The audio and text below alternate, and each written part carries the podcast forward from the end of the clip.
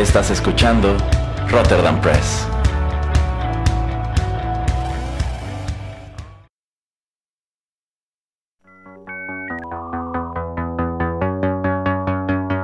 TechPili. El programa en donde analizamos la tecnología de manera relajada y divertida.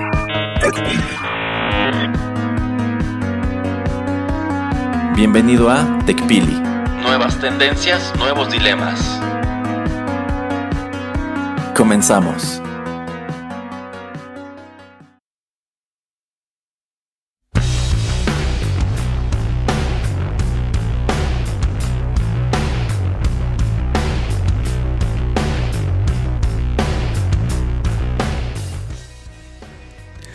¿Qué tal amigos? Bienvenidos a la emisión número 73 de TechPili, nuevas tendencias, nuevos dilemas. Los saluda Juanito Pereira aquí a través de los micrófonos de Rotterdam Press. Sean bienvenidos a este que pues eh, es el nuevo año, el nuevo año 2022. Aquí ya hemos tenido algunos nuevos programas en el podcast y bueno, este también es un nuevo año aquí en TechPili. Vamos a ya empezar el créanlo o no quinto año de transmisiones que bueno, es algo increíble. La verdad no pensé que fuera a durarnos tanto el gusto, que bueno que hay muchos temas y bueno, bastantes temas también les traemos el, el día de hoy. Y bueno, como pues son esas tipo de cosas que uno no puede quitarse del año pasado y que están aquí como esos chicles luego que se les pega ahí en los zapatos no puedo quitar yo del programa el que ya se ríe ahí en el fondo, el señor Erasmo. ¿Cómo estás, Erasmo? Muy bien, señor Pereira. Y si va a compararme con un chicle, hágalo con un chicle de calidad como los motitas. ¿De qué sabor? Eh, de, los, de los de plátano. Ese era el bueno. muy bien, muy bien. ¿Cómo ve, señor Erasmo? Ya tantos años de tecnología aquí hablando aquí. Bueno, señor Pereira, es que la tecnología no para, nosotros nos hacemos viejos, pero nuestras, nuestros aparatos, nuestras computadoras, nuestros teléfonos no, eso se hacen más modernos y más inteligentes. Sí, efectivamente. Eh, bueno, nos habíamos quedado un poquito a medias en el último programa, estábamos hablando acerca de gorilas, hablando un poco acerca de esta empresa que pues eh, tiene varios como almacenes en tu vecindario y de esos vecindarios eh, pues estratégicamente los almacenes estratégicamente localizados alrededor de una ciudad para que pues tú pidas algo y pueda llegarte en menos de 10 minutos a tu casa desde que lo pediste. Eh, pues yo estaba viendo una noticia que por lo menos en algunos países como en Alemania, Francia y en Holanda eh, se han estado también asociando con supermercados Erasmo. Hay algunos supermercados que no ofrecen servicio a domicilio, que no te van a llevar la despensa completa, que ellos no han desarrollado esa infraestructura y pues han cerrado tratos con gorilas. Entonces pues también de, de esa manera que...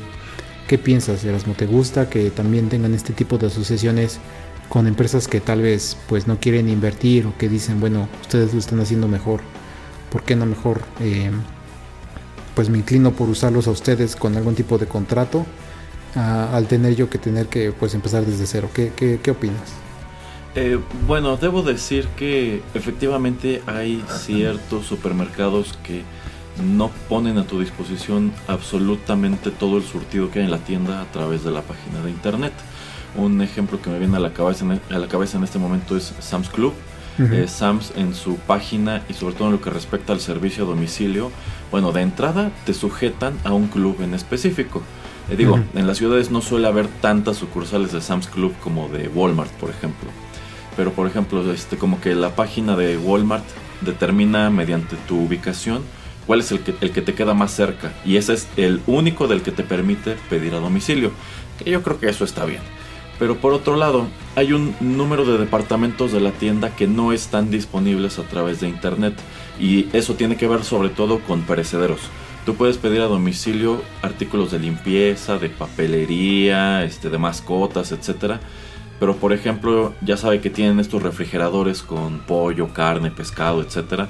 Eso no está disponible a domicilio, como tampoco lo están pues lo que son frutas y verduras y eh, pues otras tantas cosas como podrían ser eh, sábanas, toallas, bueno, blancos, la ropa. Entonces digamos que ahí sí es muy incompleto y de pronto como que dices, voy, necesito algunas cosas de la tienda. Son cosas que me pueden traer a domicilio o necesito algo de estos departamentos que no están disponibles. Y como que yo allí decido, voy a la tienda o me aguanto y pido nada más por lo mientras lo que sí está disponible. En este caso sí me sería útil un servicio que fuera por mí, que yo le dijera, sabes que necesito todo esto y, y va a la tienda y tráemelo. y he sabido de personas que prefieren por ejemplo, servicios tipo, este, creo que se llama mandados, en donde al parecer son un poco más eh, detallistas. Creo que allí sí puedes comunicarte como tal con la persona que va a la tienda y decirle, ¿sabes qué? Este, los plátanos quiero que me los traigas verdes o el huevo tráemelo este, rojo y de esta marca o este, quiero que me traigas eh, espinaca, pero solamente si está buena, etcétera, etcétera. Porque, por ejemplo, cuando tú pides el súper a través de internet en Walmart, hay un número de cuestiones que no puedes especificar. A mí ya me ha tocado varias veces que pides plátano y te traen los plátanos más maduros que encuentran en la tienda. Así como dicen, esos ya nadie se los va a llevar, se los va a enjaretar este cliente de internet. y pues dices, estos plátanos ya nada más me sirven para hacerlos licuado o para hacer pan. Entonces, eh, creo que también está padre por ese lado que haya servicios que identifican problemáticas como las que acabo de describir y las atienden. Si bien, aquí debo decir, yo prefiero comprarle directamente a la tienda que a través de un tercero, porque ya sé que de entrada me voy a ahorrar una comisión. Sí, bueno, mm, en este punto, bueno, como digo que no tiene la infraestructura, creo que puedes hacerlo de las dos maneras, ya sea que te metas a la página de internet de, eh, del supermercado o que te metas a la página de internet, por ejemplo, en, en este caso de Gorilas, y de todas maneras te van a llegar los productos pues de esa marca o, de ese establecimiento, ¿no? Eh, pero bueno, era nada más como para cerrar eso. Eh, y quería saltar también algo un poquito distinto, pero que también es un servicio, mm, digámoslo, diferente.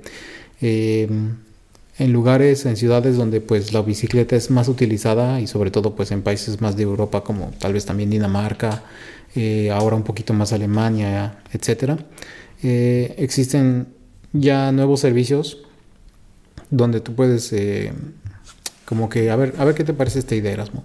A ver. Tú pagas, digamos, 200 pesos al mes por eh, rentar una bicicleta y esa bicicleta es tuya 24 horas y puedes hacer y deshacer eh, con ella lo que quieras. Se descompone, nada más le echas un telefonazo o, bueno, ahora tienen una aplicación.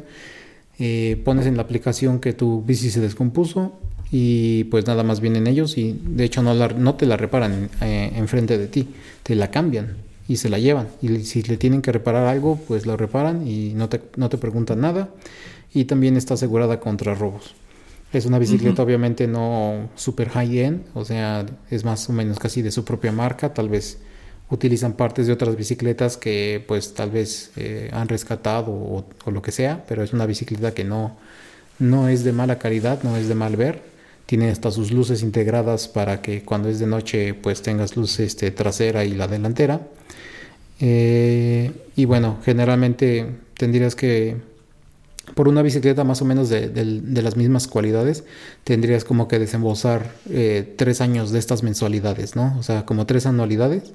No con ellos, pero sí en una tienda normal, como para comprar una bicicleta de ese tipo. Entonces, con todas estas cosas, Erasmo, ¿Qué tan atractivo te suena como ser cliente? Eh, bueno, allí me entra una enorme pregunta. ¿Qué pasa si me roban la bicicleta? ¿También me van a dar una nueva? Sí, también te dan, pero ahí, por ejemplo, tienes que ir a la policía, levantar un reporte y te, cobran. como si fuera un robo de auto ordinario. Y te cobran una pequeña compensación. Sí, como si fuera un seguro automotriz. Ok, pues no suena descabellado, más que nada tomando en cuenta que efectivamente en esas ciudades donde está más difundido el uso de la bicicleta, pues algo, una tremenda problemática también es el robo de bicicletas. Así es. Y pues recuperarlas a veces ni siquiera tiene caso, porque te sale más caro estarla buscando que ir y comprar una bicicleta nueva. Yo pienso que este servicio convendría mucho en el caso de ciudades donde no tengan, por ejemplo, un buen sistema de bicicletas públicas. que bueno, los sistemas de bicicletas públicas como el famoso Ecobici de la Ciudad de México, eh, Ecobici ha probado ser muy exitoso allá. Pero yo que he utilizado no ese, pero sí el sistema de bicis públicas de Guadalajara, un tremendo problema que le veo es que al parecer no cuidan mucho las bicicletas. Entonces tienes que estar viendo en las que están allí ancladas cuál está en buen estado. Luego están incluso muy sucias, por ejemplo, y dices, híjole, pues las tengo que desempolvar un poquito antes de sentarme, o hasta me dasco como agarrar el manubrio. este. Eh, supongo que si en esta ciudad no tienes un sistema de este tipo, pues igual y te convendría pagar esta mensualidad a cambio de una bicicleta que eh, pues tienes esa bondad, ¿no? Si se descompone te dan otra, si te la roban te dan otra. Eh, y más que nada porque digamos que esa bicicleta es personal, no tienes que ir y anclarla en un puerto y cuando regreses esa bicicleta ya se la va a haber llevado alguien más y tú tienes que escoger otra. Entonces digamos que puedes eh, pues prácticamente tratarla como si fuera tuya, pero tiene esa bondad de que pues, si se descompone te dan otra, si, si, se te la roban te dan otra. Y digamos que te quitas un poco esos temores de encima, ¿no? Porque si yo voy y compro una bicicleta y yo sé que el riesgo de que me la roben es muy alto, de entrada pues si estos me están ofreciendo una bicicleta de nivel medio, creo que está bien porque es lo que yo compraría. O sea, definitivamente no tendría caso comprar una bicicleta muy lujosa si el riesgo de que te la roben es mucho.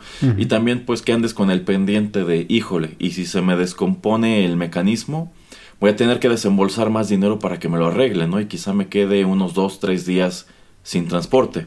Entonces, para mí no suena mal. Esto me imagino que lo opera una empresa particular.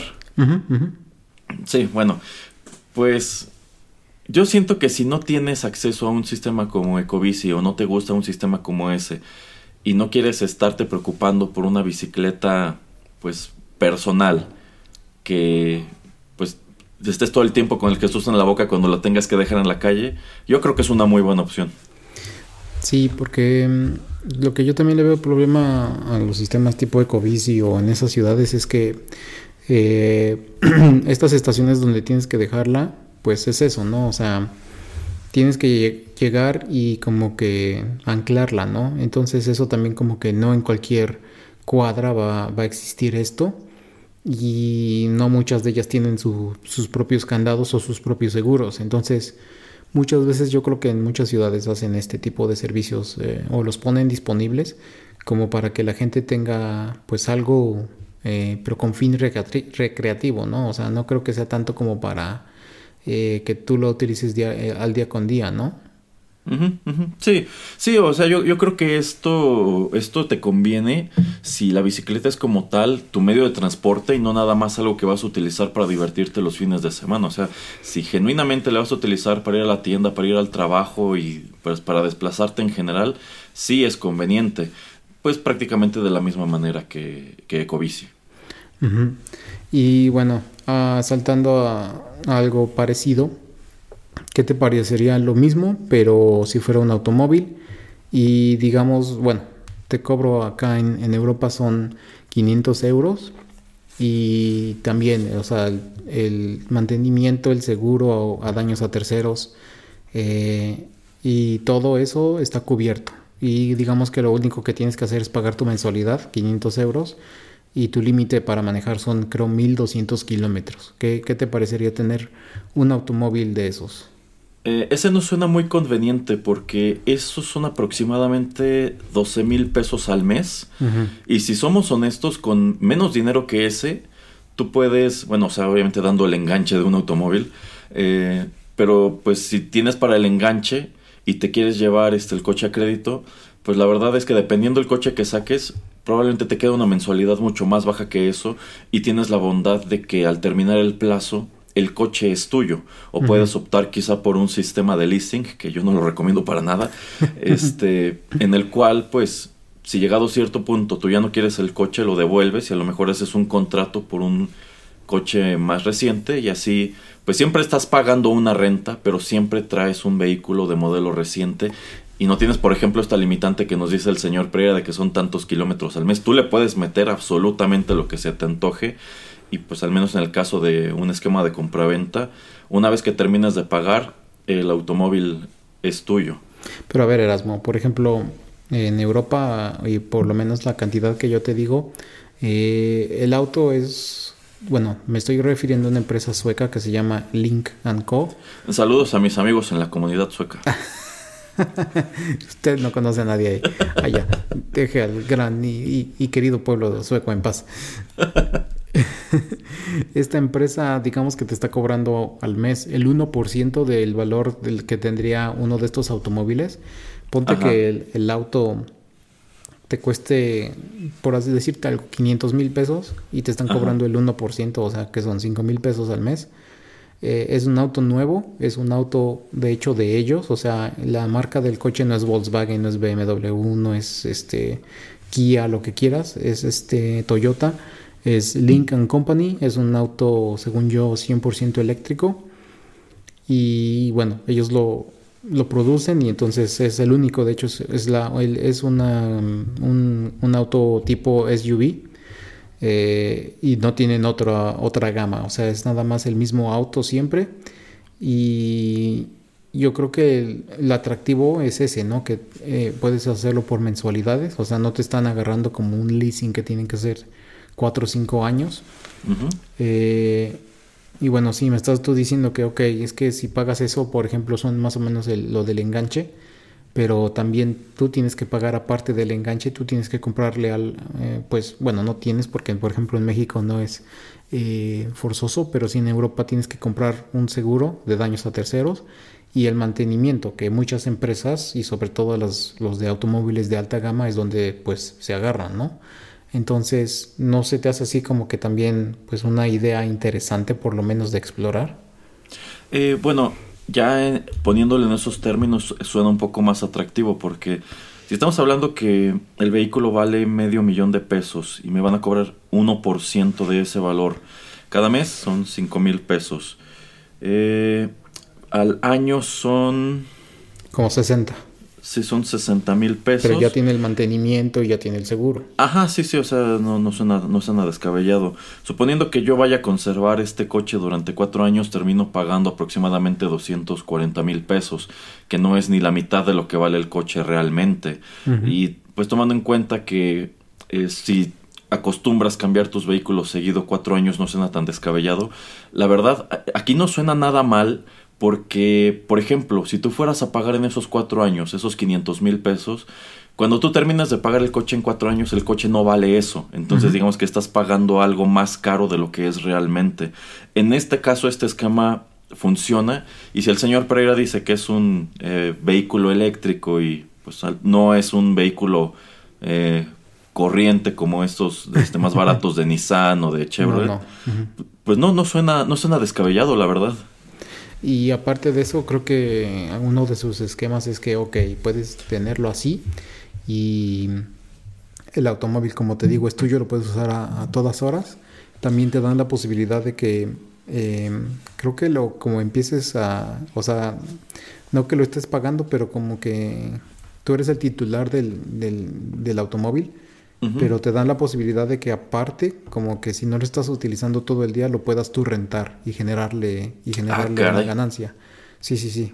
Entonces que tú puedas decir, no, pues yo no sé, trabajo de 9 a 5 y seguro, seguro ningún día, eh, porque pues todavía no tengo edad de tener hijos o porque nunca tuve hijos, yo qué sé, nunca lo uso para ir a una emergencia con mi, a la escuela o a recoger niños, a dejar niños, entonces seguro, seguro entre 10 y 3 de la tarde como para no variarle esas horas no lo uso, entonces quien quiera usarlo puede usar la aplicación, eh, darle clic y si está cerca de, mi oficina pues puede venir, recoger las llaves o algunos tienen un sistema que lo abre automáticamente y la llave está adentro y te metes y te lo llevas. Y obviamente como la empresa, esta empresa sueca pues tiene todo eh, coordinado y, sabe quién está tomando el automóvil, pues va a saber también que si algo le pasa, pues no fuiste tú, ¿no? Fue alguien que te lo rentó. Entonces eso también lo hace interesante, ¿no? Eh, sí, de hecho suena muy parecido a un esquema que Ford trató de implementar en Estados Unidos, eh, mediante el cual efectivamente tú si eras dueño de un vehículo Ford, eh, y lo tenías parado durante un número de horas, es decir, quizá tú entras a trabajar a las 9 y sales a las 6 y tienes la certeza de que entre ese periodo no vas a utilizar el vehículo para absolutamente nada, tú podías rentárselo a alguien que lo ocupara durante ese tiempo. Eh, hasta donde tengo entendido, jamás echaron a andar eso porque de entrada pues es meterle kilometraje al automóvil y, y el automóvil mientras más kilómetros tiene más se devalúa. Digamos que, ok, sí está, a lo mejor te está generando un ingreso, pero tú vas a terminar perdiendo cuando quieras vender ese automóvil. Eh, en este caso de la empresa sueca, incluso me resulta un poco difícil entender dónde diablos está su negocio, porque están rentando coches muy barato y aparte te están permitiendo generar un ingreso adicional eh, con ellos, ¿no? sé quienes terminan, o sea, en el modelo de Ford, quien termina absorbiendo la devaluación del vehículo por el kilometraje extra eres tú. Pero en este caso es la empresa la que está absorbiendo eso, porque al final del día el coche sigue siendo de ellos. Ellos, eh, si tú ya no lo quieres, ellos son quienes se lo van a quedar y probablemente se lo renten a alguien más. Yo el único eh, escenario en donde veo que esto sea negocio para ellos es que ese vehículo vaya a estar en circulación durante unos 20, 30 años y se lo estén rentando a uno y otro y otro y otro y otro y pues que tengan una manera de asegurarse que no que estos coches no este pues no terminen tan averiados o tan desgastados durante pues, el periodo que se lo estén rentando a cada quien porque bueno, o sea, supongo que están cobrando el mantenimiento dentro de todo esto. No sé, o sea, suena, suena muy atractivo en números, pero para ellos como empresa no termino de entender dónde está el negocio. Puede ser que también al final de lo que ellos consideran la vida útil del automóvil, o no sé, que sean 5, 6, 7 años, que como lo hacen las empresas que rentan coches, ¿no? Como Avis o Hertz que los venden, ¿no? Entonces ahí como que también recuperan algo del dinero. Eh, y yo supongo que pues están viéndolo de la manera de que pues eh, también los están ofreciendo no en ciudades o no para gente que tal vez tú sabes que los va a tratar mal o que se va a meter en muchos problemas, que los va, no sé, a estar chocando, que los está eh, llevando a lugares extraños eh, o que se pasa los topes o bueno y es que, aparte si tiene una restricción de kilometraje al mes me imagino que si te pasas te cobran. Ah sí sí te cobran pero pues si me están diciendo mil kilómetros al mes la verdad es poco. O sea básicamente es, es, como que este vehículo es para que vayas y vengas del trabajo y ocasionalmente a las compras uno que otro paseíto y se acabó. Entonces yo supongo que ponerte ese freno también es una manera de asegurar que no le vas a dar ya no tanto un mal uso al vehículo, sino que sencillamente ni siquiera lo vas a usar tanto como, como, como podrías hacerlo sin esa limitante.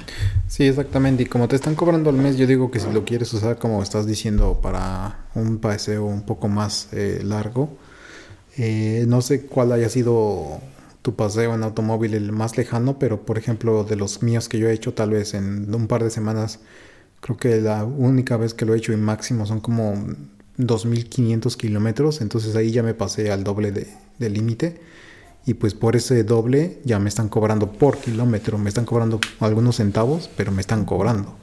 Entonces yo creo que también ahí es parte está el negocio, ¿no? De, ah, pues es que mucha gente va a querer utilizar su auto como para viajar lejos algunos meses, entonces ya también de ahí me voy a agarrar.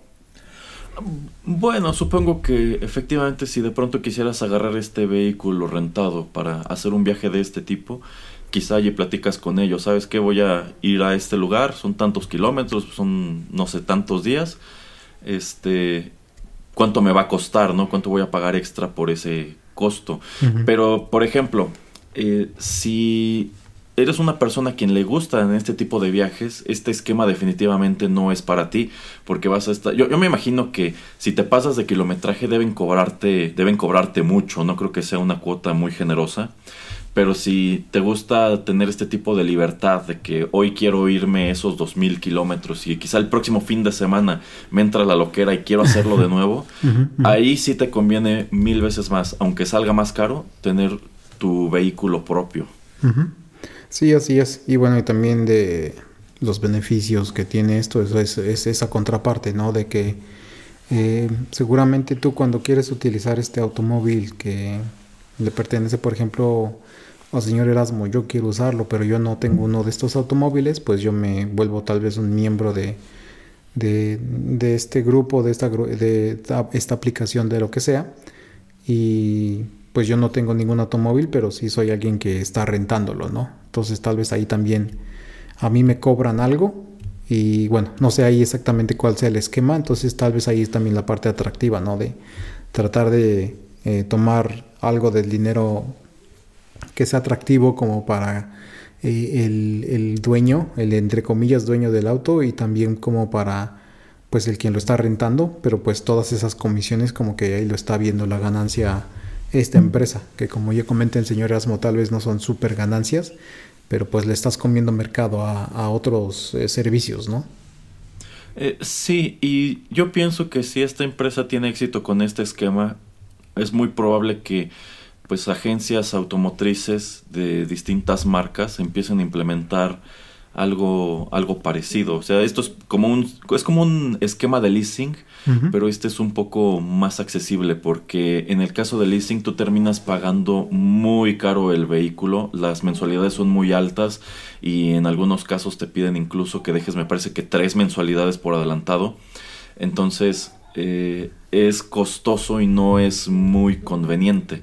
Si esquemas como este comienzan a replicarse, yo creo que pues los fabricantes y, sus, y sus redes de distribuidores no van a tener otra opción que empezar a replicar esto y encontrar una manera de que eso sea negocio. Sí, sí, exactamente. Y bueno, no sé si nos quiere explicar usted rápidamente por qué no le... cuál es su experiencia y por qué no recomienda el leasing. Eh, bueno, es un poco complicado. Alguna vez compré un vehículo a través de leasing y la verdad, basado en esa experiencia, no lo volvería a hacer.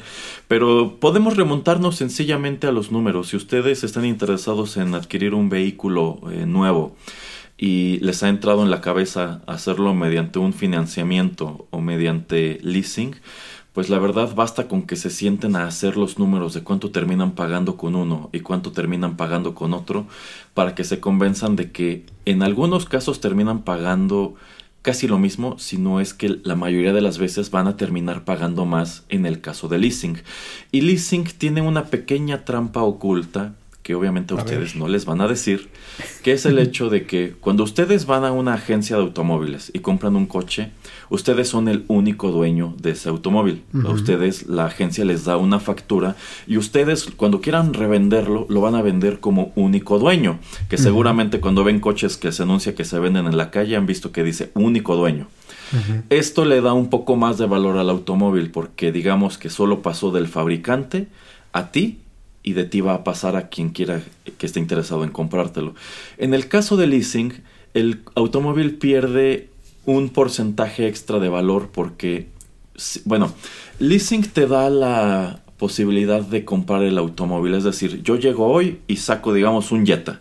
Y este Jetta lo voy a rentar durante dos años. Después de esos dos años, yo tengo dos opciones. Devolvérselo a Volkswagen para que ellos lo vendan como un seminuevo o eh, pagarle más dinero a Volkswagen y con eso el automóvil ya es mío.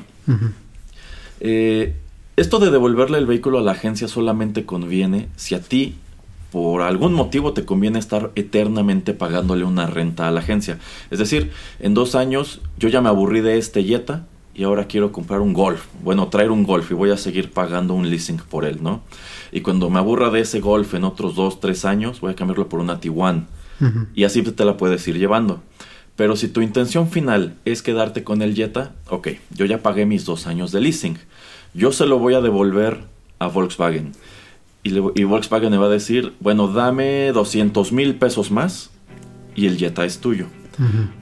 Ok, allí están los 200 mil pesos más. Bueno, pues resulta que al momento de hacer esta operación, Volkswagen me rentó a mí un vehículo yo se lo devolví a Volkswagen. Volkswagen se lo vendió a su división de seminuevos y es su división de seminuevos la que me la está vendiendo a mí. Es decir, este vehículo de manera artificial ya pasó por tres manos. Yo no lo puedo vender como único dueño porque yo no, yo no fui el único dueño. Y si nos vamos a, este, pues a, las cuestiones de gobierno, a las tarjetas de circulación y demás, allí va a aparecer que este vehículo fue propiedad de Volkswagen Leasing, de Volkswagen, que me lo vendió como seminuevo, y mío. wow. Entonces, cuando yo lo quiera vender, eh, pues digamos que yo estoy perdiendo valor de este automóvil porque no soy el único dueño. Qué loco. Sí, sí, es, es, este, es enredado. Tú cuando vas a la agencia te pintan el leasing como que es algo muy bonito, pero yo no lo recomiendo, ¿eh? y no le incluía nada de lo que yo le decía, como por ejemplo algún seguro o algún mantenimiento. Ah, no, no, no, no, porque por ejemplo, cuando tú sacas un vehículo, bueno, esto lo saques a crédito o lo saques por leasing, más allá del seguro este, del vehículo que es obligatorio en cualquiera de estos dos esquemas, también es obligatorio pagar un seguro de vida. En caso de que te accidentes, bueno, el seguro de daños a terceros es el que le va a pagar el, el automóvil a la agencia o a la marca y también este, se va a ser responsable de lo que te pase a ti. Wow. Entonces, eh, no, dentro de estos montos que tú pagas por un crédito, por un leasing, no está incluido absolutamente nada de eso. En el modelo, en el esquema de leasing, a pesar de que la licencia, la, perdón, la este, tarjeta de circulación dice que el vehículo es, en este caso, de Volkswagen, tú tienes que hacerte cargo del mantenimiento del vehículo y te obligan a que lo hagas en agencia y tú tienes que pagar los impuestos que genere dicho vehículo y pues si generas multas o algo así, todo eso tienes que, tienes que pagarlo tú. Entonces, eh, por eso digo que sale caro al final del día y, no es conveniente, porque tú estás gastando en, en el esquema de leasing, estás gastando en un vehículo que si no te vas a quedar tú, estás gastando en el vehículo de alguien más, estás regalando dinero a alguien más. Wow. No, no, no lo hace nada atractivo, la verdad. No, no, no, de hecho, este, yo siento que son muy específicos los, los casos en donde conviene un esquema de leasing.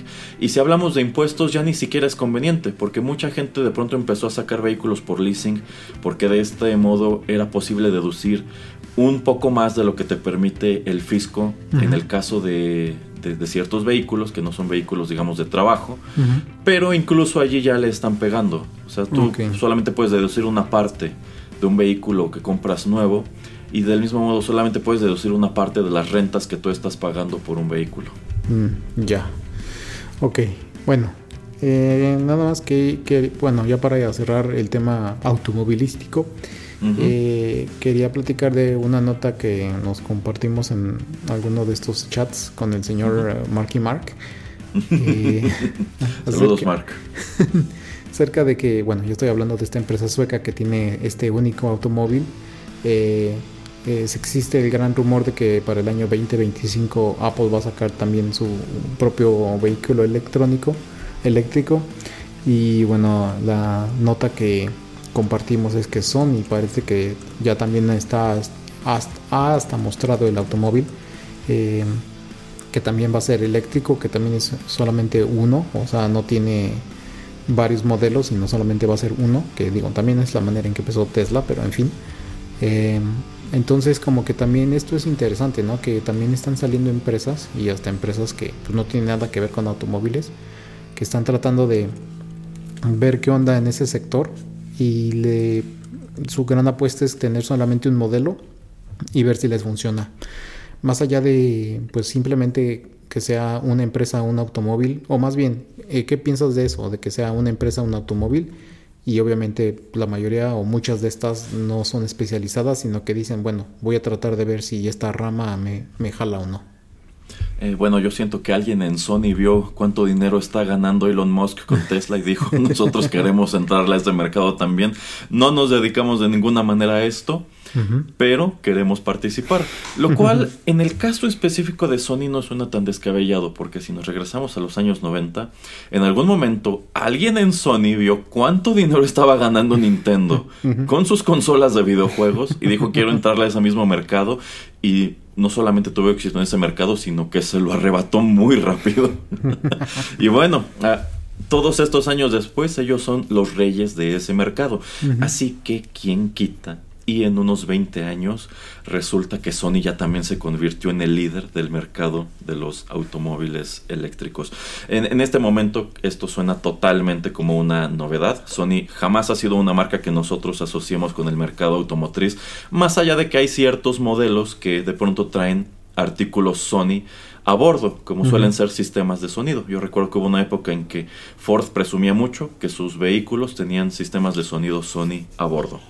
Eh, pero bueno, efectivamente, eh, recientemente presentaron este nuevo vehículo eléctrico que es el Vision S2. Esta es una SUV eléctrica tiene un diseño muy bonito, pero no es el primer vehículo eléctrico que presenta Sony. En 2020 presentaron eh, otro vehículo eléctrico que, dicho sea de paso, estos son vehículos conceptuales. Esto no quiere decir que ya van a empezar a fabricarlos en masa y van a empezar a competirle al tú por tú a Tesla y otras marcas que le están entrando muy duro a ese mercado. Sin embargo, lo que ellos están presentando es muy interesante porque de entrada, algo que llama mucho la atención tanto del Vision 1, que es el, el, sedán, como este Vision 2, que es la SUV, es que los dos son automóviles eléctricos que te presentan características muy similares a lo que es Tesla. Es decir, estos son vehículos de lujo. Son, son vehículos caros que están dirigidos a un, a un segmento con mucho poder adquisitivo pero el diseño de los coches está hermoso, sobre todo el sedán, está padrísimo el coche. Eh, los, los, vehículos de Tesla no son feos, pero la verdad es que tampoco son tan espectaculares como tú podrías pensar. Y sobre todo si nos fijamos en la SUV eléctrica de Tesla, yo no sé de dónde sacaron esa cosa, esa sí está muy fea. y pues quienes eh, quienes de pronto han reseñado vehículos de Tesla en internet, una cosa que suelen señalar es que a pesar de que te lo están vendiendo como un vehículo de lujo, como un vehículo muy high-end, sobre todo lo que tiene que ver con los interiores de pronto no es tan lujoso como cosas que podrías encontrar en otras marcas que llevan muchos años atendiendo el mercado de lujo. Y en el caso de estos vehículos de Sony, pues la verdad es que el empezando por el diseño está, está muy bonito, los interiores se ven padrísimos, se ven como, se ven como un vehículo muy, muy modernista, ¿no? O sea, se ve, se ve padre, se ve muy llamativo. Eh, tanto así que si a mí me dijeran, este, ¿te gusta este coche para comprarlo? Probablemente les diría sí, aunque seguro debe ser muy, muy, muy costoso. este, entonces, empezando por allí, creo que están empezando con el pie derecho y sobre todo creo que es pues eh, darnos cuenta de que pues esta cuestión de los automóviles eléctricos viene muy fuerte más allá de que en su momento los vehículos de Tesla fueron una novedad. Eh, de hecho, eh, pues aquí en México de pronto tú ves un coche eléctrico y dices, wow, ¿no? Un coche eléctrico, ¿cómo funciona? ¿Cuánto cuesta? ¿Dónde lo cargan? ¿Cuánta energía consume? Pero el mercado de automóviles eléctricos en Estados Unidos está creciendo mucho y está creciendo muy rápido. Tan solo este año, un montón de marcas como Ford, Chevrolet y bueno, otras marcas europeas que comercializan sus vehículos allá, ya están presentando eh, pues una, una, gama cada vez más grande de vehículos híbridos y sobre todo vehículos eléctricos. Y, y, de hecho también están surgiendo marcas nuevas que están haciendo cosas muy interesantes en el terreno de los eléctricos, eh, como Rivian. Rivian es una automotriz eh, pues que está activa en Estados Unidos desde 2009 y de la cual seguramente ustedes jamás habían oído hablar. Antes oyeron hablar de Tesla que de Rivian. Pero actualmente Rivian se está posicionando muy fuerte en Estados Unidos con sus vehículos eléctricos porque ellos han decidido atender también un mercado de lujo, pero con autos que ofrecen cosas genuinamente llamativas, genuinamente modernas y muy lujosas. Eh, y por ejemplo, el año pasado ellos presentaron, este, no una SUV, ya presentaron una pickup, una pickup que podría competir con una F-150 o este, con una Cadillac bueno, con la Escalade no porque no es tan grande, pero es más como con la F-150, que pues, es una camioneta que domina muchísimo ese segmento. Eh, pero la camioneta, la, la, pickup de Rivian eh, es 100% eléctrica, está muy bonita, muy asequible y tiene todo lo que tú podrías esperar que tuviera, o incluso más cosas de las que tú podrías esperar que tuviera la, la Cadillac Escalade. Entre otras cosas, un sistema de cámaras de vigilancia que está monitoreando los alrededores del vehículo cuando está estacionado. Y no solamente eso, si alguien se acerca y trata de abrir las puertas o se empieza a asomar por las ventanas, la luz interior del vehículo se enciende y tiene una pantallota así como tamaño iPad en, el, en el tablero. y la mascota de esta marca, que es como un Yeti, aparece y como que se pone a, observar, ¿no? ¿Quién anda allí? y creo que hasta puede emitir una alerta sonora como para decirte, te estoy viendo, ¿eh? wow. Me está diciendo que es como el vehículo de Batman en Batman Returns, así cuando los secuaces de el pingüino trataron así de hackearlo y le dio eh, eh, eh, shocks eléctricos y todo eso. Este sí, sí, más o menos. Y bueno, esta pick además es todo terreno y la ponen a subir unas cuestas espantosas llenas de piedras.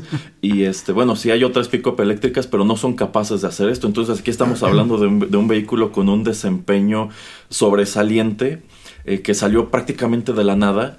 Y pues no lo está haciendo Tesla, no lo está haciendo Sony, no lo está haciendo Ford, pero trae una propuesta eh, muy interesante. Así que, pues, todo parece indicar que esto de los autos eléctricos no es solo una novedad. Muchos ya le están apostando muy fuerte. Y bueno, esto quizá no es mucho del programa, pero si me lo preguntaran a mí, yo no estaría invirtiendo en refinerías ni comprando refinerías que ya nadie quiere en Estados Unidos. Aquí no meta sus cosas en, el, en, este programa. No, no, no, hagan de cuenta que no escucharon programas. Eh, bueno, y usted se ha preguntado qué, qué pasa con esas eh, baterías de estos vehículos eléctricos cuando dejan de ser utilizados.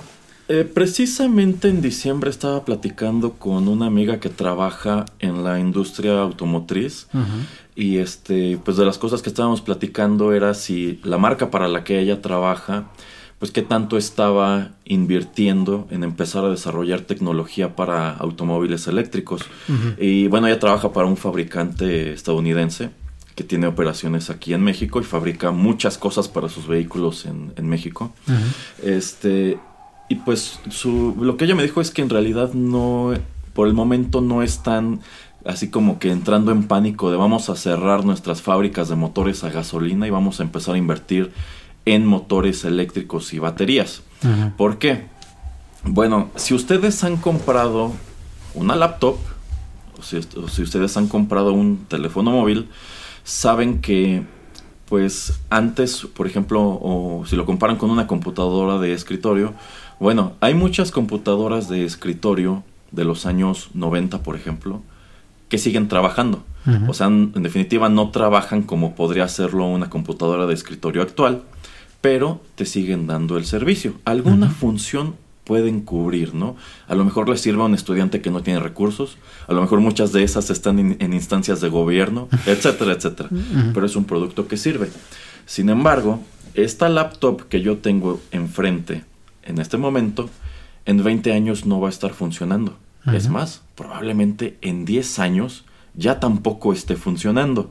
Esto se debe a que esta laptop dentro tiene una batería de litio, que pues son las mismas baterías que están utilizándose para los teléfonos celulares y para los automóviles. Y el motivo por el cual esa batería significará la muerte de esta computadora es porque esa batería algún día pues va a dejar de funcionar, su vida útil va a expirar y probablemente si ustedes eh, han tenido laptops eh, Mac en los últimos 20 años, seguro ya les tocó que alguna de esas baterías se infle. Y cuando esas baterías se inflan, pues es momento de dejar esa computadora, porque si la siguen usando, lo único que va a suceder es que esa batería va a explotar. ¿eh? este, a mí ya me tocó que una laptop de estas caducara porque la batería se acabó. Entonces ya no hubo más que hacer. Y en el caso específico de Mac, no te venden baterías para que se la cambien. Para, que se la cambies, te obligan a comprar otra laptop. Eh, bueno, pues exactamente ese es el destino que correrán muchas baterías de los automóviles eléctricos. En el caso de un automóvil Tesla, bueno, en el caso de casi todos ellos, en realidad estas baterías están, son, son muchas y están en la parte, en la cama baja del vehículo o pues han ido encontrando lugares donde acomodarlas. Y pues tú cargas esas baterías con electricidad y dependiendo de la carga y dependiendo de la eficiencia, esas baterías te dan un número de kilómetros que tú puedes consumir antes de tener que estarlas recargando.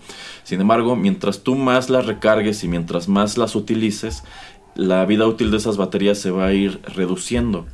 Y esas baterías, digamos que en unos 7 años quizá, no van a servir. Y actualmente se está dando un tremendo problema con los vehículos de Tesla, vehículos de Tesla, digamos, de primera, segunda generación que están en el mercado y cuyos dueños se están topando con ese problema. Cada vez la carga me dura para menos, me rinde para menos kilómetros. y pues en, ese caso van con Tesla. ¿Qué tengo que hacer? Tienes que cambiar tus baterías. Tienes que desechar Tienes que traernos el coche para que nosotros desechemos todas estas baterías y le pongamos nuevas. Mm, Lo cual de entrada nos pone en una disyuntiva de qué pasa entonces con el kilometraje del vehículo, porque eso es como cambiar el motor prácticamente. Em, si tú tienes un vehículo de gasolina hoy y compras un motor nuevo, las agencias te resetean el kilometraje a ceros, porque lo que mm. el, kilometraje mide no es qué tanto ha rodado el vehículo, sino qué tanto desgaste tiene el motor. Entonces no sé si tú le cambias las baterías a un automóvil eléctrico, si también eso es resetear el kilometraje del vehículo.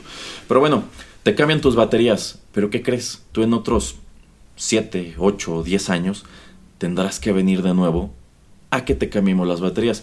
Y la bronca es que ese cambio de baterías cuesta más o menos la mitad del valor de mercado del vehículo. y tú dices, mejor compro uno nuevo, ¿no? Si tengo el dinero para permitírmelo, ¿qué estoy haciendo? Cambiándole, gastándome esa cantidad de dinero en un, en, un vehículo 2010, cuando podría comprar el 2022. Y nos encontramos con otra problemática. ¿Qué hace Tesla con estas baterías que ya son basura? Esas baterías son altamente contaminantes, así como tu pila Duracell, cuando ya no sirve, si tú la tiras en el suelo, eh, pasa el tiempo y los metales pesados este, se van a la tierra, al subsuelo y contaminan quién sabe cuántos litros de agua, exactamente lo mismo puede suceder con la batería este, de litio que le están quitando a tu, a tu coche eléctrico. Y muchos de los materiales que están dentro de esta batería no son reciclables, reciclables, son netamente un desecho del cual se tiene que disponer de una manera eh, específica y muy segura para que pues no contamines el suelo y no contamines el agua. Aquí la gran pregunta es, qué, se puede hacer para extender la vida útil de las baterías, para reducir el costo de las baterías? ¿Y qué diablos se va a hacer en su momento con tanta batería? Ahora supongamos, este dueño del Tesla que este, ya quiere cambiarle las baterías y vio que es muy costoso, va a decir, ok, entonces yo ya no quiero este coche, lo voy a vender muy barato y me voy a comprar el 2022. Bueno, tú estás metiendo un coche eléctrico ya pues digamos, este, disfuncional al parque vehicular. Y probablemente la persona que te lo compró no tiene los recursos para cambiarle esas baterías. Entonces solamente lo va a traer un tiempo hasta que, hasta que dé el coche, ¿no? ya lo que le quede de vida. Y después de eso tienes un coche totalmente inservible, un coche chatarra que no tiene ni 20 años que no sirve para absolutamente nada. Va a terminar en un deshuesadero mientras hay bochos de 1950 circulando en las calles. Entonces allí tenemos una pregunta terrible. Si yo compro un vehículo de gasolina hoy y me lo quiero quedar 30 años, si le doy el mantenimiento adecuado, en 30 años va a seguir circulando. Pero si yo hoy compro un vehículo eléctrico, en 7 años las baterías ya no van a, rendirme lo mismo. Y probablemente si lo tengo en mi poder 30, años en el futuro y jamás se las cambie, el vehículo no va a servir. sí, lo que me he dado cuenta o lo que estaba yo leyendo es que por lo menos la gente que se acepta hacer el cambio o estos automóviles que Tesla recibe porque te compraste otro nuevo yo qué sé, compraste uno de gama inferior y lo estás cambiando en cierto punto Creo que ya cuando la pila deja de cargar al 80% o algo así, creo que ya como que te empiezan a decir que tienes que ir cambiándole. Em, que sí, pasa como en 5, 6, 7, 8 años. Pero me he dado cuenta o escuché que hay por lo menos un par de empresas que te compran, que le están comprando, que están comprando esas, esas pilas porque, ok, ya no son lo suficientemente poderosas como para que estén en, en un automóvil pero que las están utilizando como para almacenar eh, pues energía, energía eléctrica. Eh, y están viendo de qué manera poder utilizarlas estas, como te digo, como sistemas de almacenamiento eh, de todas estas plantas eólicas o las de energía solar con paneles solares, etcétera, porque pues obviamente cuando hay viento, cuando está el sol afuera, pues estas plantas están dando y proporcionando energía a casas, a vecindarios, a fábricas, etcétera. Pero pues cuando es de noche o cuando no está soplando tanto el viento, pues de algún lugar tenemos que sacar energía, ¿no? Entonces esta empresa vio ese nicho y dijo, bueno, estas baterías a mí me pueden servir porque aquí puedo pues almacenar mucho de la electricidad que se puede utilizar y cuando sea necesario pues la viento. Entonces digamos que esa es una de esas maneras en que están como reutilizándolas y pues quería escuchar tu impresión acerca de ese tipo de visión de negocio. Eh, bueno, esa es una opción, efectivamente, quizá la batería ya no tiene la potencia suficiente para el coche, pero quizá tenga la potencia para otro producto, ¿no? El problema es que eventualmente esa batería va a dejar de funcionar al 100%, eventualmente no va a poder almacenar, almacenar energía y los químicos dentro pues sencillamente se van a volver inestables y esa batería va a terminar por, pues, por reventarse y, e insisto, muchos de los materiales que trae dentro no se pueden reciclar. que, y es hablar de que la industria automotriz de pronto va a empezar a generar un problema que no tenía antes. Porque pues un, un, vehículo a gasolina, sin importar cuán viejo sea, si hay mantenimiento, si hay refacciones, tú lo puedes mantener andando, como es el caso de los bochos, de los Tsurus, ¿no? Incluso Datsuns, Caribes, combis que siguen circulando por allí, ahí como pueden. Pero no sé, no sé, siento que esto quizás sin proponérselo le está metiendo una fecha de caducidad muy pronta a un, a un vehículo. Es decir, el vehículo que, el vehículo que yo manejo hoy, si quiero manejarlo durante 10 años, puedo hacerlo pero si yo comprara un vehículo eléctrico, no podría hacerlo a menos que en algún momento estuviera dispuesto a tener un gasto considerable para mantenerlo con vida. Y bueno, ya para ir cerrando, ¿usted qué le parece o usted ha considerado por lo menos tener un automóvil, si no eléctrico, un híbrido de estos que, por ejemplo, el sistema, cuando usted hace el frenado, eh, está cargando un poco la batería y cuando está en ciudad pues es la energía que está utilizando como para que arranque el automóvil pero que no depende de, solamente eso como para pues seguir andando sino que también trae su, tanque de gasolina. Eh, no sé si usted se ha subido uno de ellos o si pues eh, ha tratado de manejarlo por algún extenso kilometraje o si tal vez ha pensado pues sabes qué tal vez un híbrido me sirve por lo que ya estás comentando de que Tal vez, por ejemplo, en México no tenemos tantas estaciones donde poder cargar los, los automóviles eléctricos, pero pues este tipo de sistemas que pues no estás, no tienes que enchufarlos en ningún lado, que la manera en que son híbridos es, este, está integrada en, el auto en sí. Eh, pues qué le parecería tener algo así o si, o si ya lo ha probado o no o, qué onda. Eh, no lo he probado, pero sí me llama mucho la atención y, y por lo menos en este momento hablando de todas estas problemáticas que uno puede tener con el automóvil 100% eléctrico, pues no suena descabellado porque, bueno, el automóvil eléctrico tú tienes que recargarlo en casa o en alguna estación que esté diseñada para tal fin, que poco a poco ya en algunos centros comerciales, en algunas plazas, en algunas estaciones de servicio, empiezan a tener sus docks para que tú llegues a conectar tu automóvil eléctrico. Eh, en el caso del automóvil híbrido, este genera esa energía eléctrica de manera, de manera mecánica.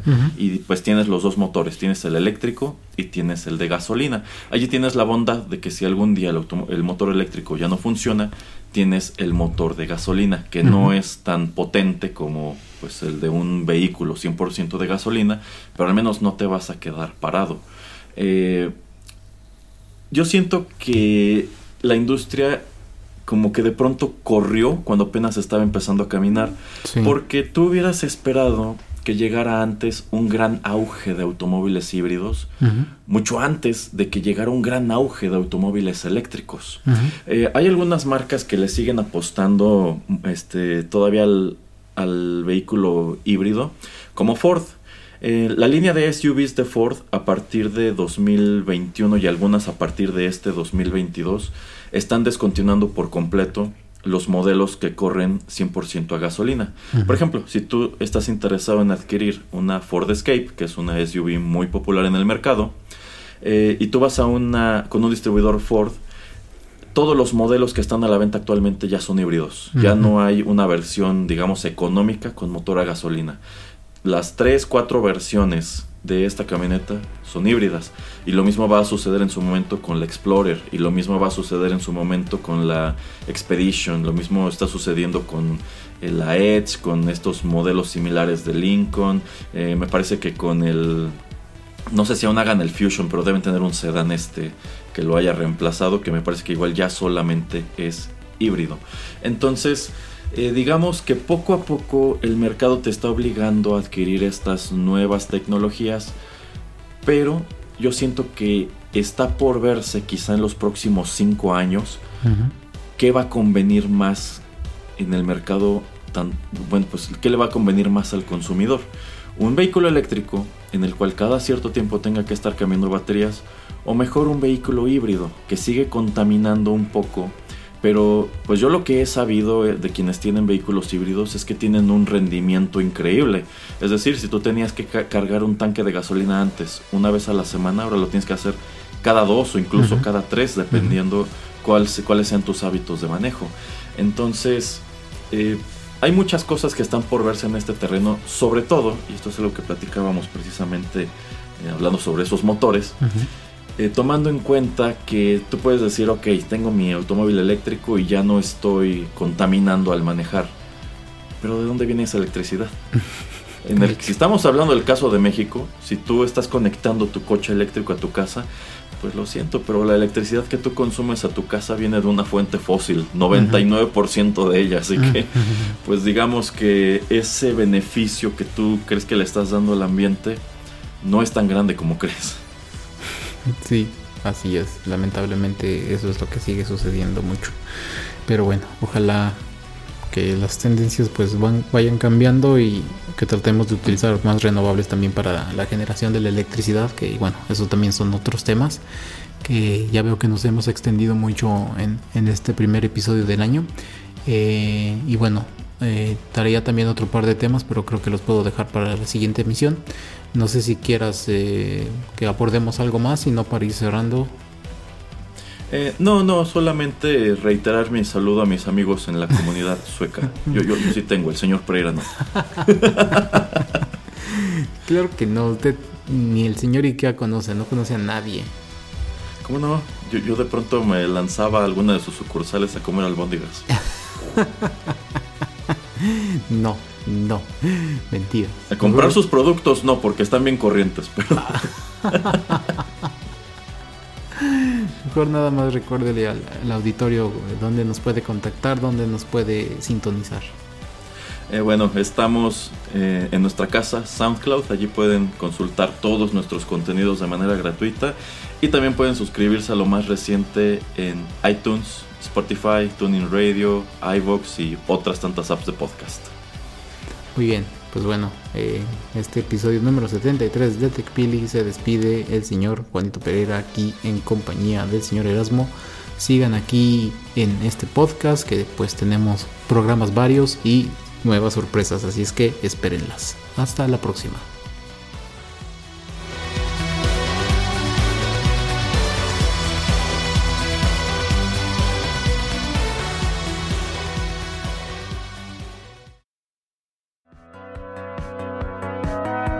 Esto fue TechPili. Nos escuchamos en la próxima emisión para continuar la charla y el análisis de todo cuanto a tecnología se refiere. Te esperamos aquí, en Rotterdam Press.